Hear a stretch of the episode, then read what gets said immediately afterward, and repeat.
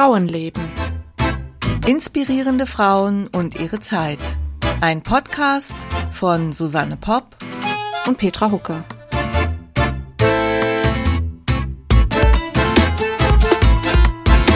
Der Kater ist auch draußen. Der Kater ist draußen. Hallo Petra. Hallo, jetzt geht's los. Ja, ich muss die Katze äh, immer rauswerfen. Heute wollte er gar nicht gehen, weil, weil er kriegt dann Hunger und fängt an zu miauen. Und das ist so laut, dass man das auf der Aufnahme hört. Ja, er hat wirklich ein, er hat wirklich ein, ein, ein lautes, ja, er ist, er ist schon ein bisschen älter. Er hört, glaube ich, auch schlecht und vielleicht ist deswegen das Miauen lauter geworden. so geht mir das auch. Also das ist, das ist durchaus möglich. Ja, die Petra hat uns heute wieder eine schöne Geschichte mitgebracht. Mhm. Es geht um Maria Montessori heute. Maria Montessori. Den Namen kennt man total, finde ich, von den Montessori-Kindergärten vor allen Dingen und Schulen auch. Ähm, ja, und sie war eine ziemlich interessante Persönlichkeit. Die Recherche, Recherche war ein bisschen schwierig, das erzähle ich dann noch.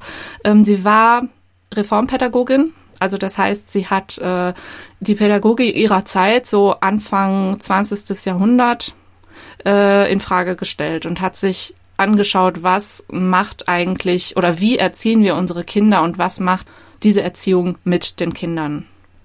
Und hat neue ähm, pädagogische Prinzipien entwickelt. Ja, genau, weil sie nämlich dachte, dass das äh, nicht so schön ist, was da alles passiert mit ja. den mit den des, Kleinen. Und deswegen gibt's heute so viele Montessori-Kindergärten. Äh, Gibt's immer noch, genau. Das äh, finde ich beeindruckend. Und ach, übrigens, äh, im Moment gibt es ja auch, das ist noch gar nicht so lange, ich glaube, das ist im August erschienen oder so, gibt's einen Roman über die Maria Montessori. Mhm, genau. Von Laura Baldini, äh, nennt sich Lehrerin einer neuen Zeit. Ja, und das müssen wir nämlich auch deshalb erwähnen, weil das Buch, an dem die Petra gerade arbeitet, der Roman, wird nämlich in derselben Reihe erscheinen. Und mhm. das ist die Reihe Bedeutende Frauen, die die Welt verändern. Genau, beim also, Piper Verlag. Also, also drunter machen wir es nicht, gell? Nee, also wenn schon, denn schon. Wenn schon, denn schon. Gut, sehr schön. Ja, dann. Dann fangen wir einfach mal an, oder?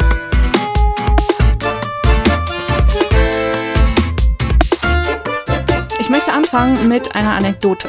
Ja, erzähl doch mal. Und zwar äh, saß Maria in der Schule und ähm, eine Lehrerin ähm, gab den Kindern die Aufgabe, kurze Biografien berühmter Frauen auswendig zu lernen. Mhm. Das Frauen waren, finde ich schon mal interessant. Also sie sollten das auswendig lernen. Und äh, die Lehrerin meinte, ihr wollt doch bestimmt auch alle berühmt werden. Also lernt das und merkt euch das. Und die kleine Maria sagte, oh, um Gottes Willen, ich will bloß nicht berühmt werden, sonst müssen ja die armen Kinder in der Zukunft noch eine Biografie auswendig lernen. Sehr schöne Geschichte. Und wie passend für einen Podcast. Also wir können ja vielleicht den Hörerinnen und Hörern an dieser Stelle versprechen, dass wir das nicht abfragen und dass sie es nicht auswendig auswendig lernen müssen. Gut, das ist versprochen. Ja, also was die Recherche angeht, äh, es war irgendwie sehr schwierig dieses Mal. Ich hatte mir verschiedene oder drei Bücher ausgeliehen. Eine ähm, deutsche Biografie, das ist so diese, kennst du bestimmt diese Rororo, diese dünnen Bändchen von Biografien oh. über ganz verschiedene Leute. Ja, die kenne ich, ja. Das war von, ich glaube, 91 oder 93. Dann gab es noch was in der deutschen Biografie erwähnt wurde eine ältere englischsprachige Biografie von einem gewissen Herrn Standing. Und ähm, dann habe ich mir versehentlich auch noch eine niederländische Biografie ausgeliehen, weil sie hieß halt Maria Montessori und ich dachte, okay, äh, klicke ich mal drauf. Ähm, ich kann Niederländisch sehr langsam lesen und ich habe das dann nur für zwei bestimmte Punkte mir angeschaut, die ich noch klären wollte. Aber jedenfalls ist diese deutsche Biografie schwierig, weil sie so richtig so typisch deutsch, ganz dicht gepackt mit tausenden äh, ähm, Substantiven und es war extrem schwer zu lesen. Und dann zitiert er auch noch manchmal die äh, Montessori, die dann auch sehr, zumindest in dieser anscheinend etwas älteren Übersetzung, auch sehr schwülstig geschrieben hat und es war irgendwie, ich habe die ganze Zeit gedacht, ich bin doch nicht so blöd, warum fällt mir das so schwer, dieses Buch zu lesen? Aber irgendwie naja, dann habe ich zu der englischen Version gegriffen. Die ist von 1959 und die war genauso kitschig. Da wurde Maria Montessori so als die große Heldin beschrieben, die so ihre richtige Heldenreise ableistete. Also es war irgendwie alles sehr schwierig. Und dann war ich mir mit diesen ganzen Begriffen so unsicher und ist das denn jetzt noch modern oder ist das alles inzwischen veraltet? Veraltet und habe ich meine Schwägerin gefragt, die ist äh, Erzieherin und vierfache Mutter und äh, ähm, sie hat mir dann so ein bisschen was dazu erzählt, was mich dann mm, beruhigt hat und mir die Sache etwas klarer gemacht hat. Aber da komme ich dann jetzt so nach und nach noch zu. Mhm, mhm. Ja, ich meine, äh, irgendwie müssen ja die Methoden sich schon bewährt haben oder auch erhalten haben, also zumindest oder oder das ist jetzt eben die große Frage, ne? ist sie nur noch Namensgeberin oder sind wirklich äh, die oder auch spezielle Spielzeuge oder Methoden auf direkt auf sie zurückzuführen, dass man das bis heute so macht. Aber dafür müsste man vielleicht jetzt gerade erstmal gucken, äh, wann hatten die überhaupt gelebt, die Maria Montessori? Sie hat gelebt von 1870 bis 1952. Okay. Also das ist schon eine Weile her. So um 1900 würde ich sagen, etwas später war dann praktisch so ihre ihre Hochzeit, wo sie ihre ganzen Prinzipien äh, formuliert hat. Also ja. es sind jetzt schon 120 Jahre. Ja, es war halt auch dringend äh, nötig, weil da hat sich, glaube ich, lange Zeit nichts getan. Ne? Da war dieser Kindergartengründer, den haben wir, glaube ich, auch schon mal erwähnt. Genau, Fröbel. Äh, Fröbel, genau. Der kam auch schon mal vor irgendwann, weil der irgendwie auch da durchs 19. Jahrhundert geistert. Genau, und, und haben wir gesagt, wir wissen beide nicht so viel über ihn. Ich habe jetzt ein bisschen was rausgesucht, da erzähle ich, äh, das erzähle ich nachher. Weil äh, das ist ja, das ist ja doch viele Jahrzehnte vorher gewesen, ne? Ja. Deswegen, also und in der Zwischenzeit wüsste ich jetzt nicht, dass da irgendwie einer äh, Weltbewegendes geleistet hat für die Kleinkindererziehung. Ja, ich habe mir jetzt gedacht, dass ich das aufteilen werde, dass ich erstmal was zu diesen Prinzipien erzählen werde mhm. und dann in ihre Biografie einsteige. Ja, ich glaube, das ist ganz gut. Da kann man die kann man sich das alles ein bisschen besser zusammenreimen, ja. Ja, ich hoffe, das wird jetzt nicht zu viel, aber ich bin äh, kundig geworden auf kindergartenpädagogik.de das mir meine Schwägerin geschickt hat. Vielen Dank, liebe Schwägerin. also, ähm, die Grundprinzipien der Pädagogik von Maria Montessori. Oder fangen wir an mit einem Wahlspruch. Äh, hilf mir. Na toll, jetzt finde ich ihn nicht wieder. Mir selbst Moment. zu helfen. Genau, genau das. Hilf mir mir selbst zu helfen. Das stimmt so, ne? Ja. genau. Also, also ich, ich glaube. Hilf mir es selbst zu tun. So. Ah, okay. Ja. Das war das, äh, was ihr wichtig war. Also die Kinder sollen selbst aktiv werden. Also, ja, es wird jetzt schon sehr wirr hier bei mir. Also, die Pädagogik wird vom Kind aus gedacht. Die Lehrerin, also auch schon ähm, Erzieherinnen oder Kindergärtnerinnen hießen bei ihr alle Lehrerinnen. Bei ihr gab es auch kein Spiel, es gab bei ihr Arbeit. Also das, was die Kinder tun, war Arbeiten.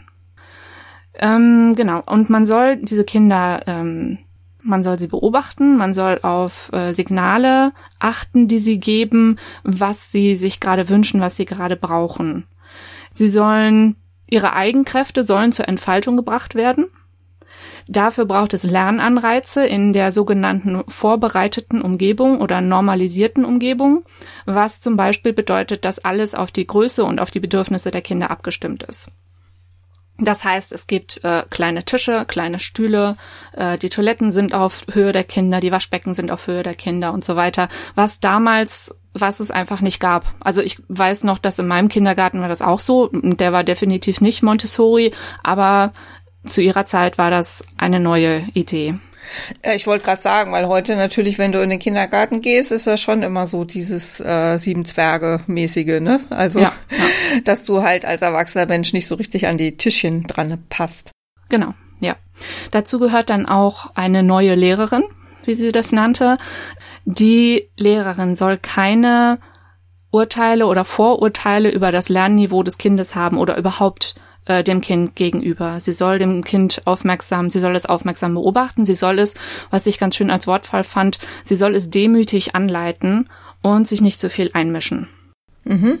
Dann gibt es noch das Schlagwort der Normalität, was für Maria Montessori bedeutete absolute geistige und körperliche Gesundheit. Also es klingt vor allen Dingen auch sehr, sagen wir mal, wissenschaftlich, mhm. theoretisch. Da wird also diese ganze Erziehungsarbeit und auch die Entwicklung des Kindes also auf eine andere ja, auf von der Metaebene sozusagen äh, ja. betrachtet. Ja. Und ich könnte mir vorstellen, dass so eine fast schon wissenschaftliche Herangehensweise an Erziehung äh, damals wirklich was Neues war. Also gerade bei den Kleinen, ne? Ja, genau. Und das war ähm, ja auch sehr, sehr wichtig, dass das wissenschaftlich ist. Mhm. Also sie ist ja auch als Ärztin ausgebildet und war schon immer äh, naturwissenschaftlich ausgerichtet gerichtet und sie hat auch sehr viel ähm, sehr viele Messungen damit verbunden. Es war wohl ein Teil war wohl auch die sogenannte Anthro Philosophie. Warte, nee. Das wären dann die, die Waldorf-Kindergärten, ne? Anthropometrie. Ah, also das okay. heißt, dass sie die Kinder vermisst, Körpergröße, Kopfumfang, Gewicht und so weiter. Mhm. Mhm. Ja, das und die körperliche und geistige Gesundheit beziehungsweise Normalität, da lässt man, da wird man ja fast schon wieder äh, aufmerksam, ne? Ähm, weil Normalität muss ja dann auch definieren, was ist normal und wie ist sie damit umgegangen. Aber das führt jetzt wahrscheinlich ein bisschen zu weit. Ja, aber da komme ich im Grunde noch zu. Kommst was, du dann dazu ja. im Lauf der Biografie? Mhm. Was normale oder nicht normale Kinder sind. So, ähm, jetzt springe ich mal so ein bisschen hier Jetzt bin ich aber sehr neugierig, wie die, weil ich kenne zwar das Spielzeug, aber mit der Maria Montessori habe ich mich trotzdem nie befasst, wie sie darauf gekommen ist. Dann ähm, fange ich mal an mit der Biografie. Ja. Gut, sie wurde geboren am 31. August 1870 in Chiaravalle in der Provinz Ancona, also in Italien. Es ist relativ hoch an der Wade des italienischen Stiefels. Mhm. Ähm, Italien ist damals gerade zu einem Königreich geworden, nachdem in den 1860ern ähm, die vielen italienischen Fürstentümer äh, versucht haben, einen Nationalstaat anzustreben. Das war die sogenannte Risorgimento-Bewegung. Und also es war eine sehr unruhige Zeit. Es gab lange Ausnahmezustände, äh, viele soziale Spannungen, auch zwischen Norden und Süden. Aber diese Nationalstaatbildung war dann erf erfolgreich. Umberto I. war der erste König, der dann das Land auch mehr oder weniger zu einer Großmacht gemacht hat. Also sie konnten sich dann am kolonialen Wettlauf um Afrika äh, beteiligen und sie haben auch mit dem Deutschen Reich und Österreich-Ungarn eine Allianz geschmiedet. Ihr Vater Alessandro war früher Soldat und zum, zur Zeit von Marias Geburt Finanzbeamter. Also eher kleinbürgerlich, er war wohl sehr höflich und sehr fromm. Ihre Mutter Renilde war hochgebildet, stammte aus einer Gutsbesitzerfamilie und war die Nichte eines sehr bekannten Naturwissenschaftlers, Antonio Stoppani. Die ganze Familie war sehr liberal eingestellt und das war auch eher so Marias Tendenz dann, also sie hat sich ihr Leben lang sehr gut mit ihrer Mutter verstanden. Sie sind 1875 nach Rom gezogen. Ähm, Rom war eines der letzten ähm, Gebiete, die auch zum, ähm, zum Königreich dazugekommen sind. Es gab dann erstmal, weil die Zukunft so positiv aussah, dort einen ziemlichen Bauboom, aber das führte dann zu, zu Boden- und Mietspekulationen und äh, dementsprechend wurden dann viele angefangene Gebäude einfach stehen gelassen, weil sie nicht mehr fertig gebaut worden konnten. Also es gab viele Bauruinen in bestimmten Vierteln vor allen Dingen, da komme ich gleich nochmal zu und da äh, gab es viel Kriminalität und Prostitution. Ähm, Maria hat woanders gewohnt, aber wie gesagt, das sage ich jetzt, weil ich da gleich nochmal zu komme. Ähm, sie hatte keine Geschwister. Es gibt nicht viele Infos über ihre Kindheit, nur eben Anekdoten, wie die eine, die ich schon erzählt habe. Und diese Anekdoten sollen offenbar belegen, dass sie ein sehr selbstbewusstes Mädchen war und auch etwas aufmüpfig und auch ein bisschen egoistisch. Ich fand das erstmal alles nicht so besonders sympathisch. Es gibt zum Beispiel eine Anekdote, dass eine Lehrerin gesagt hat, sie, sie hätte so einen komischen Ausdruck in den Augen oder so und daraufhin war Maria beleidigt und hat sie überhaupt nie mehr angeschaut. Weil sie sich hat über ihre also, Augen. Hat das also extrem persönlich genommen. Oder ähm, eine Geschichte, dass sie mit anderen Kindern gespielt hat und ein Kind sie genervt hat und dann hat sie das Kind angeschrien, du bist doch noch nicht einmal geboren. Oh, das ist äh, eine sehr abstrakte Vorstellung. Ja.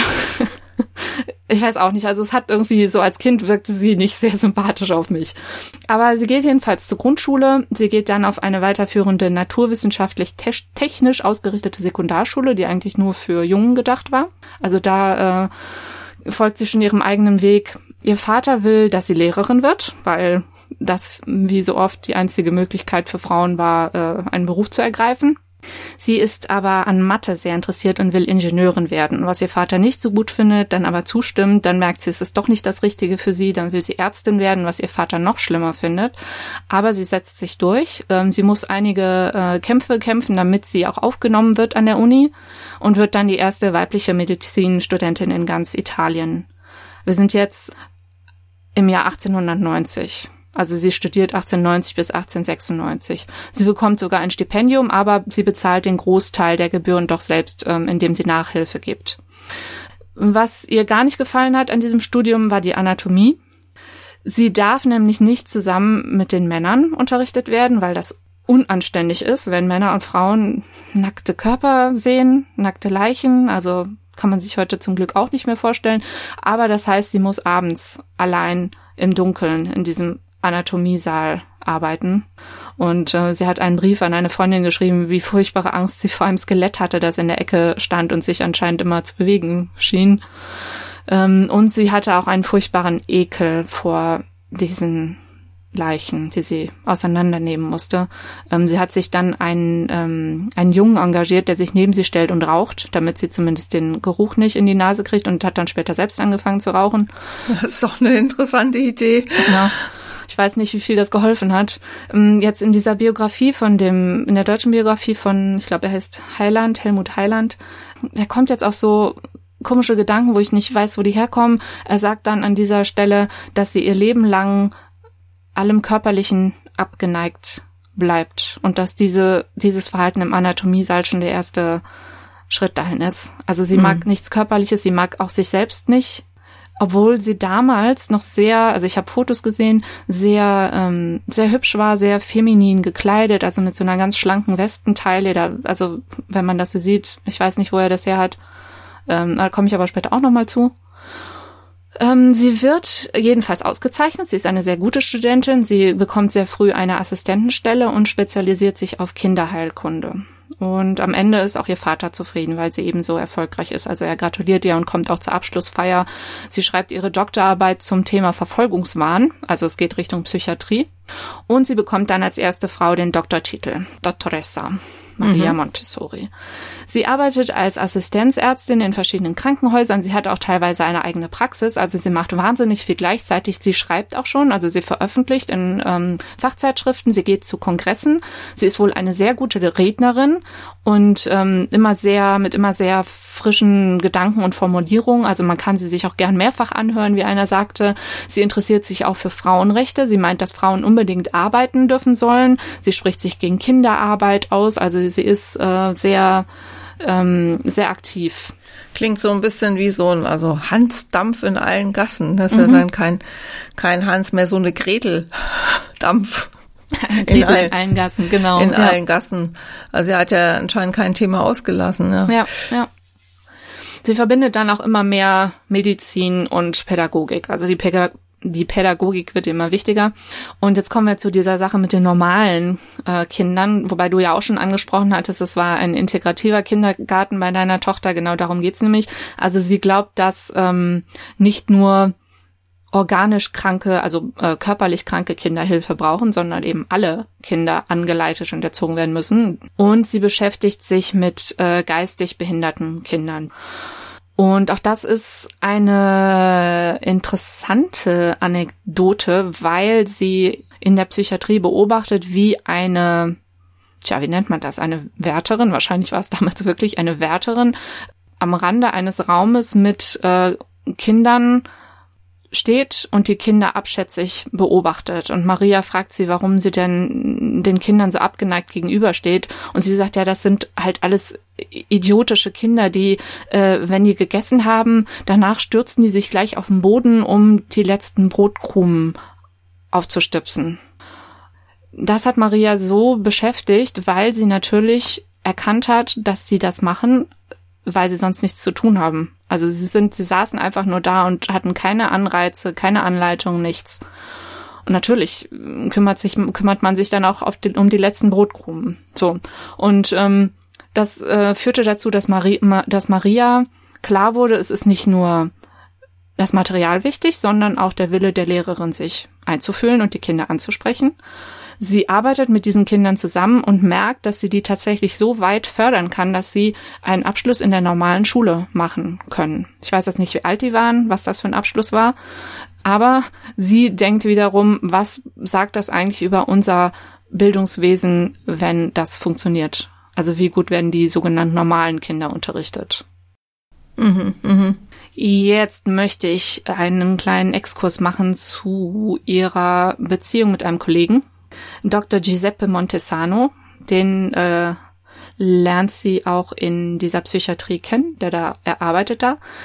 In dieser niederländischen Biografie, das ist auch die neueste, die ich gelesen habe, da wird diskutiert, diskutiert dass diese Legende, die ich gerade erzählt habe, dass sie äh, in einem mit einem Blitz erkannt hat, was da schiefläuft in der Bio, in der Psychiatrie, dass das vermutlich nicht so war, dass das nichts aus dem nicht dass das nicht aus dem Nichts kam, sondern dass Montesanto und noch ein anderer Kollege schon längst in dieser Richtung geforscht haben. Und vielleicht hat Maria ihre Arbeiten vereinnahmt. Man weiß es nicht.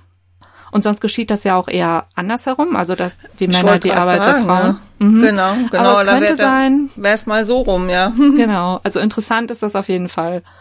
Ähm, jedenfalls haben die beiden wohl eine etwas längere Beziehung ähm, und sie bekommen auch einen Sohn, Mario, im Jahr 1898.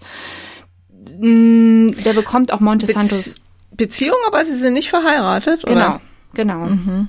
Ähm, also Mario bekommt Montesantos Nachnamen, aber Montesanto sagt, seine Existenz sollen sie lieber geheim halten. Und er heiratet dann kurz darauf auch eine andere Frau. Also er gibt seinen Nachnamen, sagt aber trotzdem, die Beziehung soll geheim gehalten werden. Das ist schon eine ungewöhnliche Kombination. Ja, die Beziehung und die Existenz des Sohnes. Ja, also aus sein, also ich meine, sie hatten ja gehabt. Äh, hat er dann bei ihr gelebt? Der Sohn, meinst du? Der Sohn.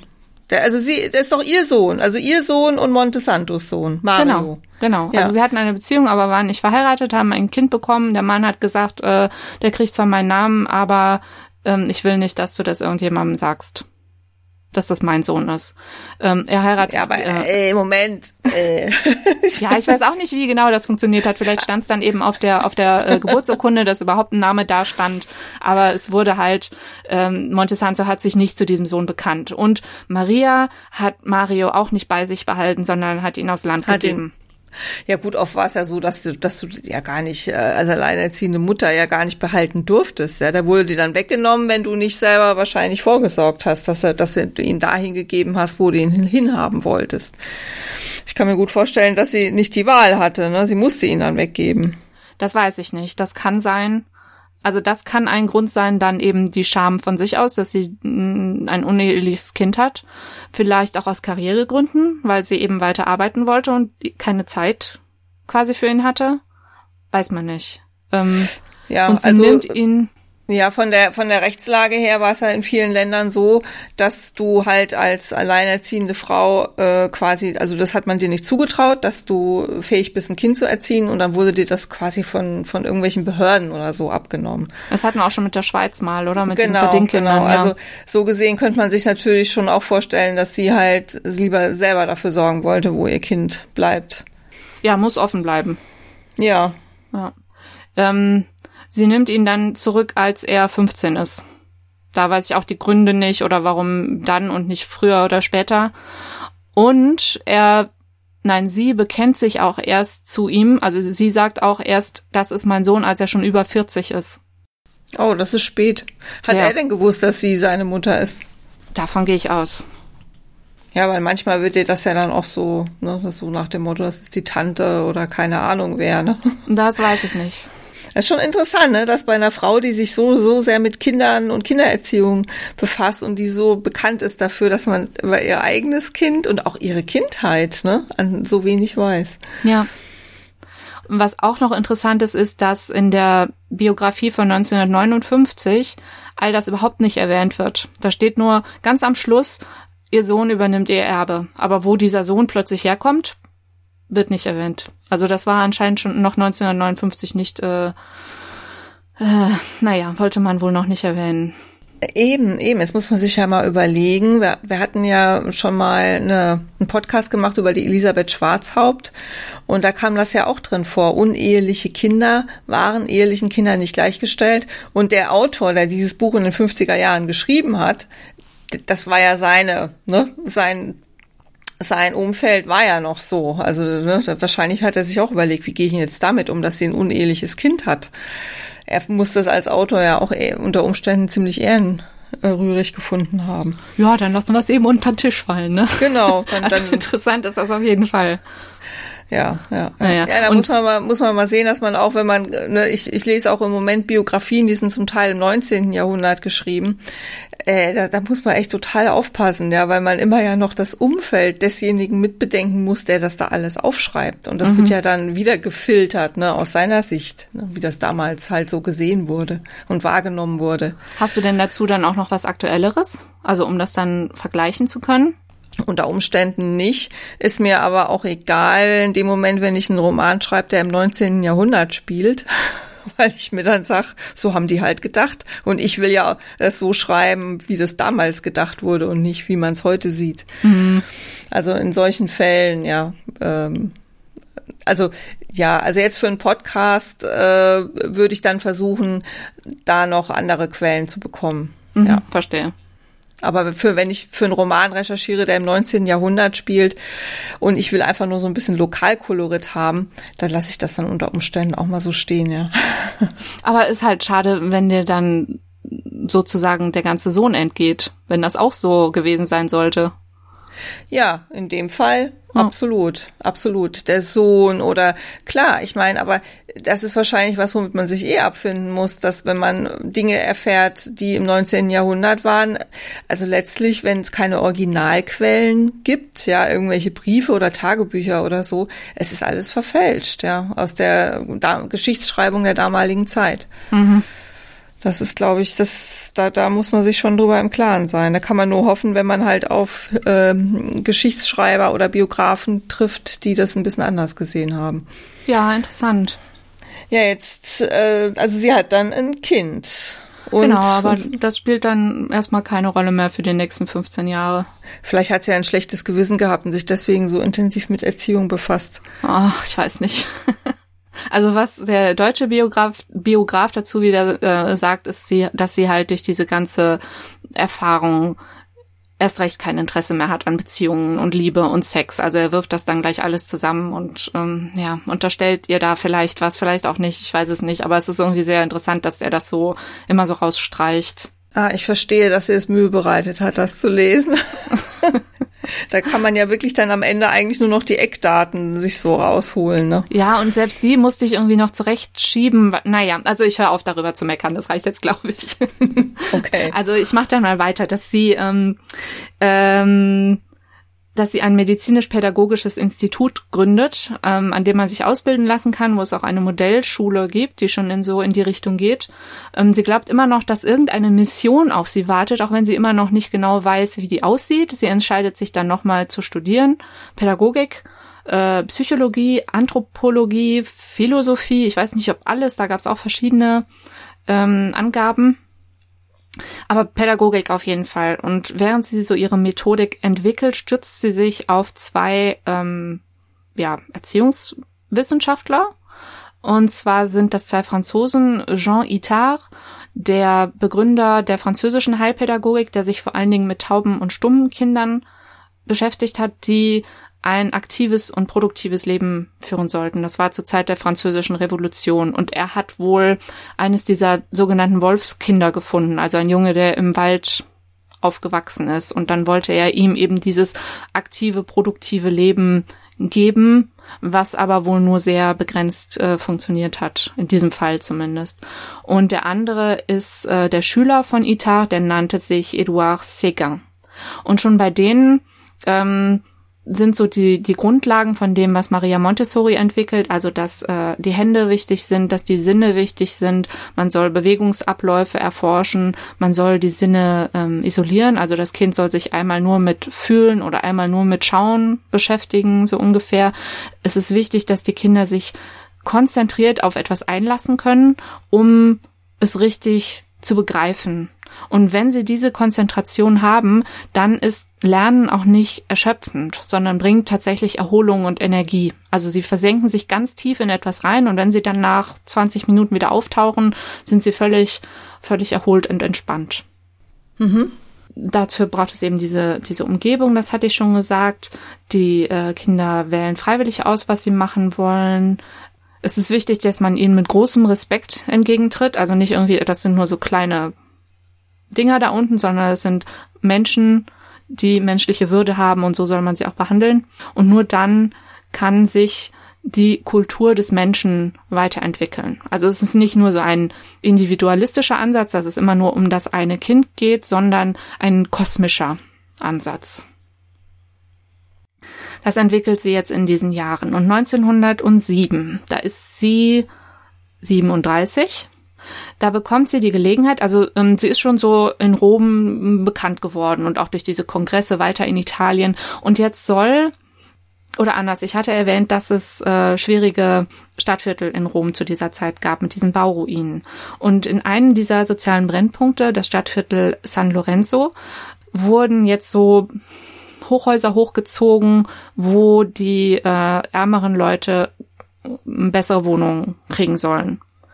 Die Eltern gingen dann natürlich arbeiten, die älteren Kinder gingen in die Schule und zurück blieben kleine Kinder zwischen drei und sechs Jahren, die nicht wussten, was sie machen sollen und den ganzen Tag in diesen Häusern rumgerannt sind.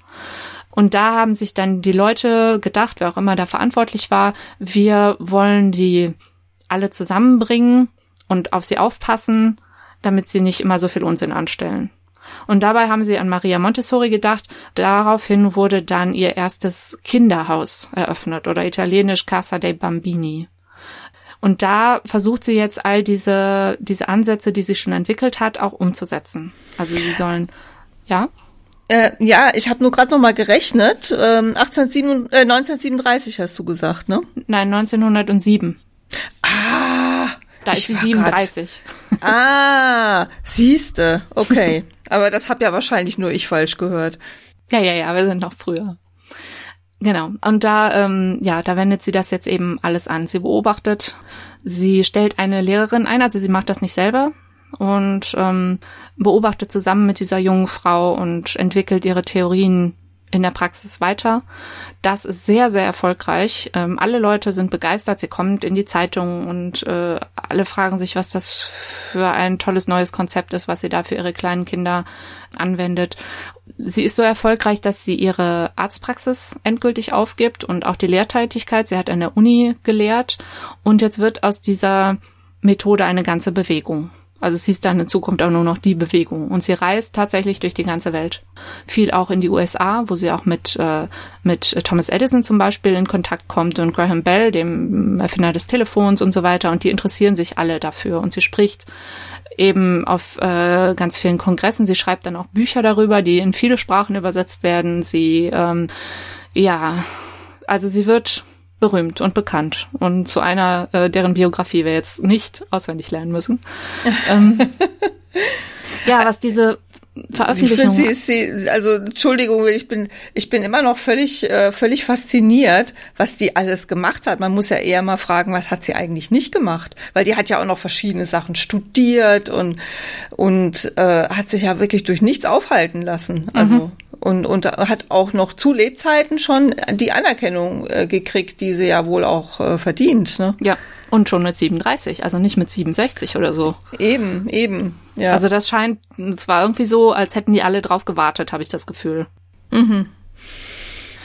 Also ich hatte ja schon erwähnt, dass sie so ein bisschen komisch auch schreibt. Also, Entschuldigung, liebe Maria Montessori, aber sie hat sehr viele also sie ist ein sehr religiöser Mensch, katholisch.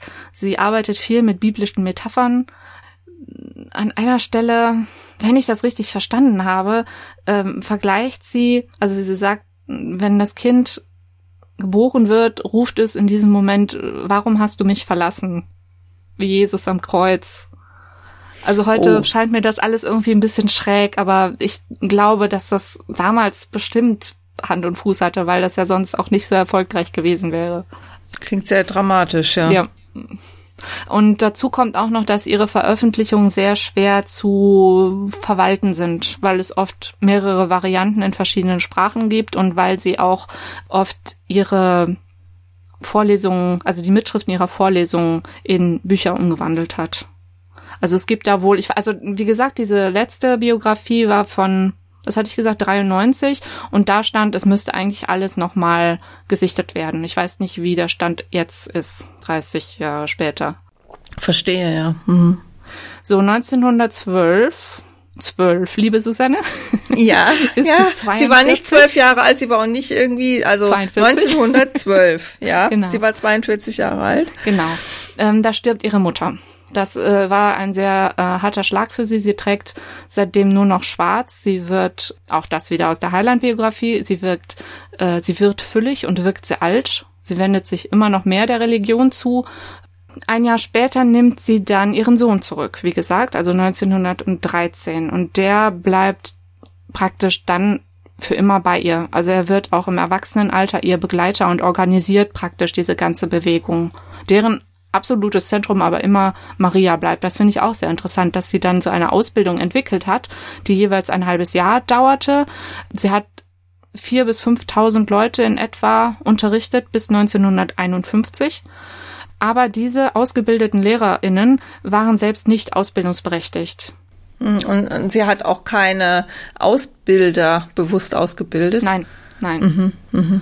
Was natürlich den Vorteil hat, dass die Lehre sozusagen rein bleibt. Aber es hat natürlich auch den Nachteil, dass sich das nicht weiterentwickeln kann. Also wenn keiner mit neuen Ideen ankommt, bleibt es ja immer auf dem einen Stand.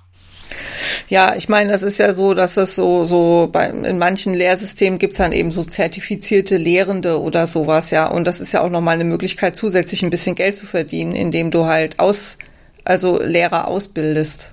Also ich bin mir ziemlich sicher, dass das inzwischen so ist. Irgendjemand muss das ja weiterführen, aber zu ihren ja, Lebzeiten wahrscheinlich, war es wahrscheinlich. so. Aber sie hat sich damals dagegen entschieden, oder? Ja. Beziehungsweise ihr Sohn hat das dann fortgeführt, oder? Ja, also, also du meinst, ob der das mit der, äh, na, ich meine, ich glaube nicht, dass er dann das gelehrt hat, weil er war ja eher so der Organisator. Ich weiß ehrlich gesagt nicht, wie das dann direkt nach ihrem Tod war. Das hätte ich mal noch nachschauen können. Ja, wahrscheinlich gibt's irgendwie so eine Gesellschaft oder sowas. Ja, ne? die so gibt's. Eine, die gibt's. Und, und äh, dann werden die das wahrscheinlich organisiert haben.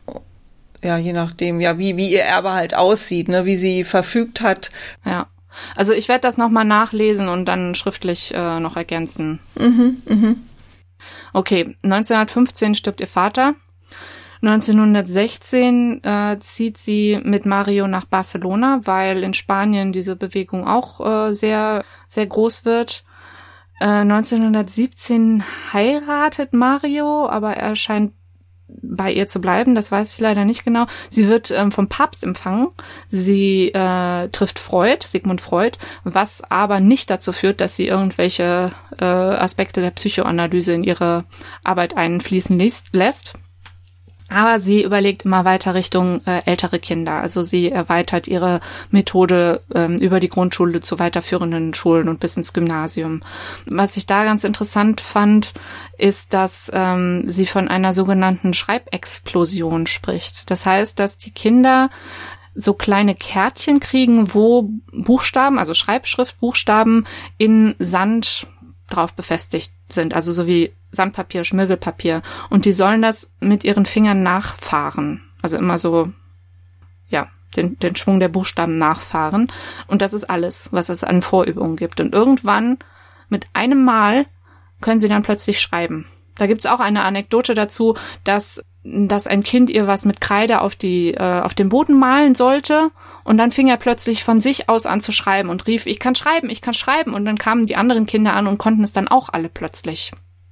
Da konnte mir meine Schwägerin leider nichts zu sagen, ob das so funktioniert, aber die Erfahrung hat sie selber auch noch nicht gemacht. Nee, sie war, äh, also sie kennt das natürlich alles theoretisch und hat auch eine Weile in einem ähm, Kindergarten Praktikum gemacht, im Montessori-Kindergarten, aber da konnte sie mir leider nichts zu sagen. Mhm. Aber also ich finde das unheimlich interessant, wenn das funktionieren sollte. Das ist ja irgendwie schon mysteriös jedenfalls. Ist vielleicht auch ein bisschen Wunschdenken mit dabei, ja, könnte ich ja. mir vorstellen. Ne?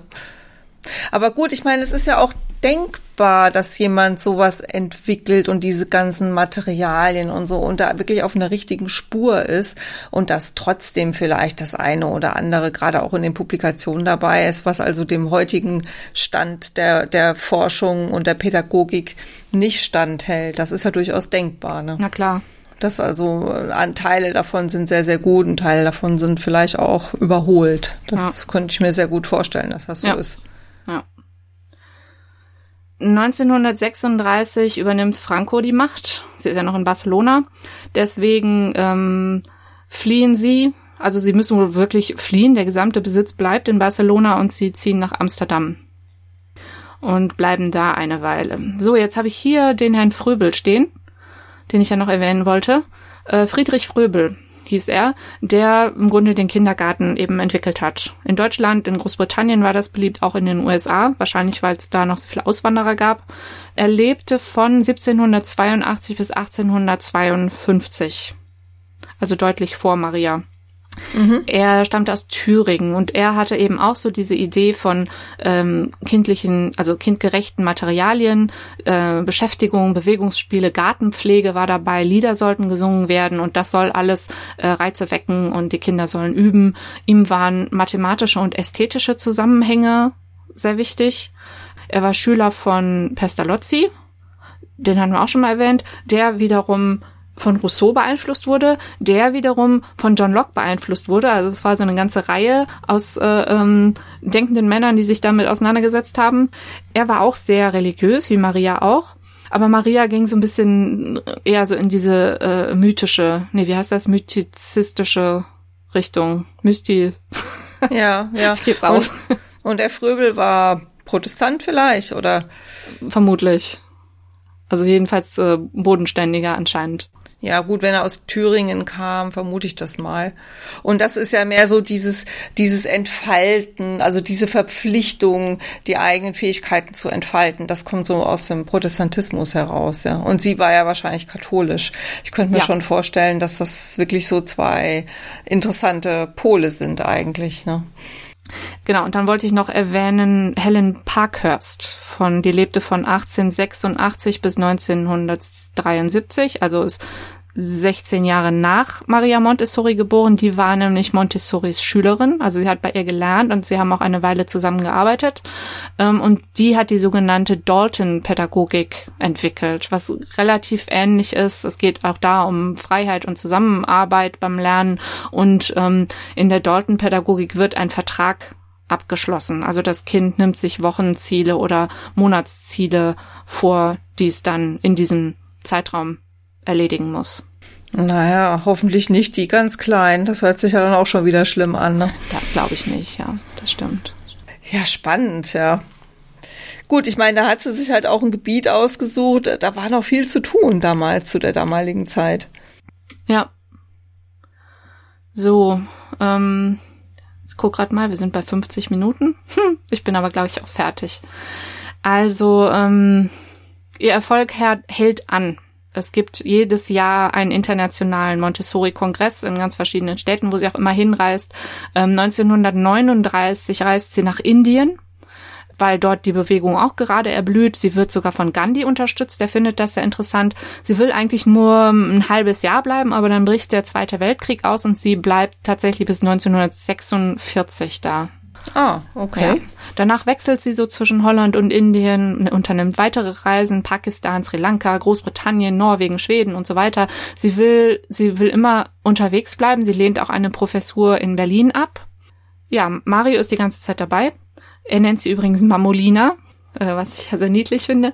Ähm, sie schreibt weiter, wie gesagt, immer diese Mitschriften werden veröffentlicht. Sie fasst ihre Lehre nochmal zusammen und erweitert sie mm, hier und da, aber es ist nichts richtig Neues mehr. Also sie ist sich sehr sicher in dem, was sie, was sie geschaffen hat. Am 6. Mai 1952 spricht sie dann noch mit ihrem Sohn darüber, dass sie nach Ghana gehen wollen, aber am gleichen Tag stirbt sie noch. Ich weiß nicht warum, es stand da, Mario ging aus dem Zimmer und kam ein paar Stunden später wieder und sie war tot. Also vielleicht ein Herzanfall oder so.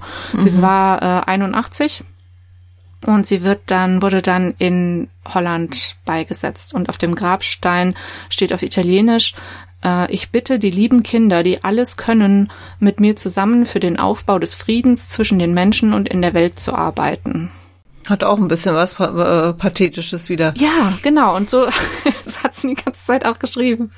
Ja, also Mario übernimmt dann die Leitung und Koordination dieser internationalen Montessori-Verbindung äh, AMI.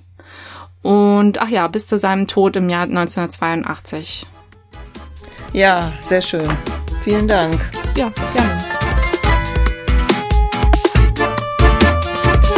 Wenn euch die Folge gefallen hat, dann freuen wir uns sehr, wenn ihr unseren Podcast abonniert und vielleicht sogar positiv bewertet auf den einschlägigen Plattformen. Ihr könnt auch gerne auf unsere Homepage gehen, frauenleben-podcast.de und euch die Folgen dort anhören und auch weitere Hintergrundinfos zu den inspirierenden Frauen abrufen. Dort erfahrt ihr auch noch ein bisschen was dazu, wer wir sind und was wir so machen. Historische Romane schreiben nämlich zum Beispiel. Und unter susannepop.de und petra-hucke.de kommt ihr direkt zu uns oder ihr hinterlasst uns Feedback auf Instagram at frauenleben.podcast.